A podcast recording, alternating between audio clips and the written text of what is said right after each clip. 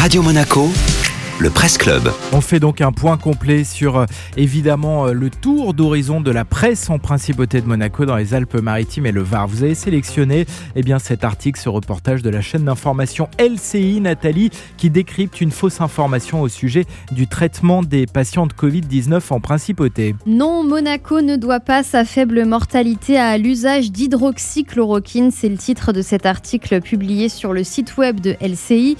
À l'origine de cette mise au point, un relayé 1300 fois où une utilisatrice du réseau social affirmait que l'hydroxychloroquine était utilisée en traitement précoce général à Monaco et elle s'exclamait en conclusion résultat deux morts pour 38 000 habitants, près de 10 fois moins qu'en France.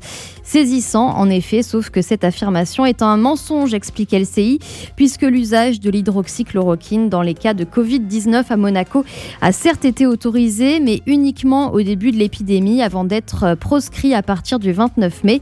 Cela dit, relève l'article, il est vrai que la mortalité du virus est pour l'instant plus faible en principauté, un peu moins de 8 morts pour 100 000 habitants contre 69 pour 100 000 côté français.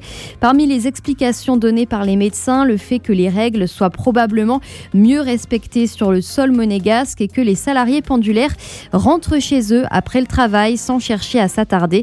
Mais attention, il suffirait qu'un cluster apparaisse pour que les chiffres flambent sur le sol monégasque. Autrement dit, prudence dans les gestes, mais aussi dans les analyses à l'emporte-pièce. Merci Nathalie.